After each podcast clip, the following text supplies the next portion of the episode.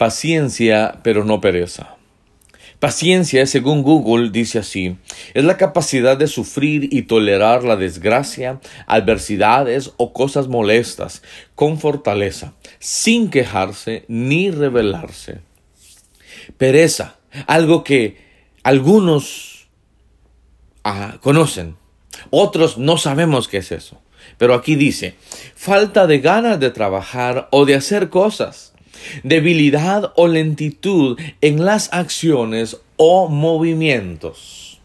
Hebreos 6, versión ah, Dios habla hoy, verso 1 al 12 dice de esta manera.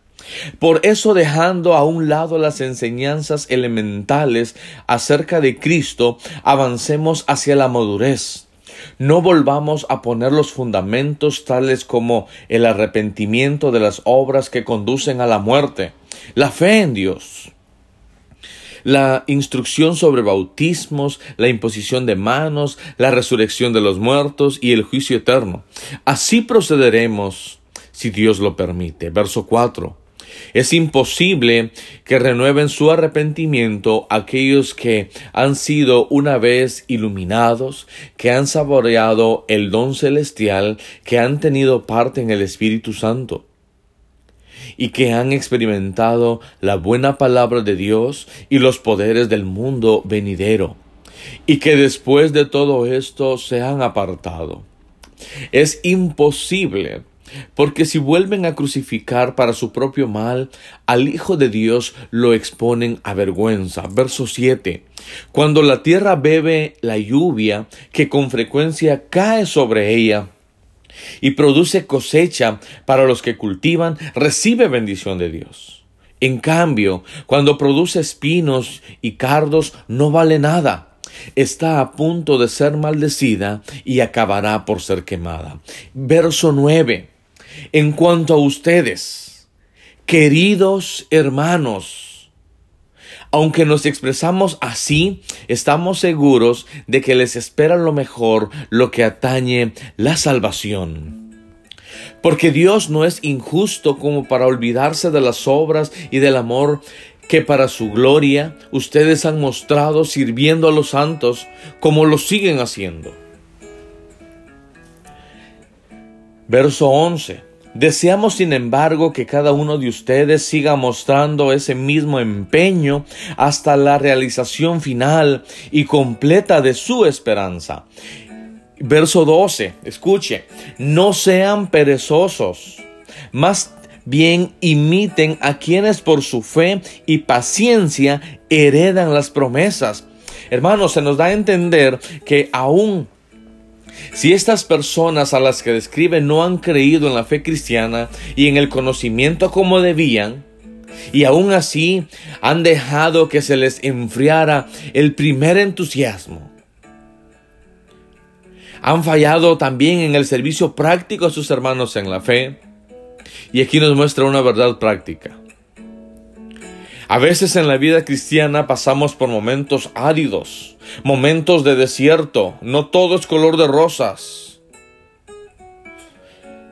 No sacamos gran cosa de los cultos, piensan algunos. Solo es la participación en la enseñanza o en el coro, incluso diversas actividades. Pero aún así esto se convierte en algo rutinario sin alegría. Pero en esas circunstancias tenemos dos alternativas. La primera es, podemos dejar de asistir, dejar de colaborar, pero si lo hacemos así, estamos perdidos. La segunda opción, continuar con determinación y la experiencia general es que la alegría y el entusiasmo y el gozo volverán a su debido tiempo. En los momentos áridos, lo mejor que podemos hacer es seguir con los buenos hábitos de la vida cristiana. Porque si lo hacemos así, podemos estar seguros de que el sol volverá a salir. En el día tenemos días nublados, días lluviosos, días calurosos, días fríos y días donde el sol resplandece. El autor dice que sigamos el ejemplo, pero ¿de quién es? Y nos muestra, hermanos, si le quiero decir, fíjese bien en quién usted se va a fijar. Se escucha para ser como Él, para ser como ellos o como los otros. Pero no se fijen en ellos, fíjense en los que hacen lo bueno. No siga el mal ejemplo, siga lo bueno. Porque dice que a base de fe y paciencia ellos reciben la herencia, lo que se les había prometido. Lo que quiere decir es, hermanos, que no son los primeros en las glorias y en los peligros de la fe cristiana. Otros pasaron los peligros y soportaron las tribulaciones antes que nosotros y vencieron.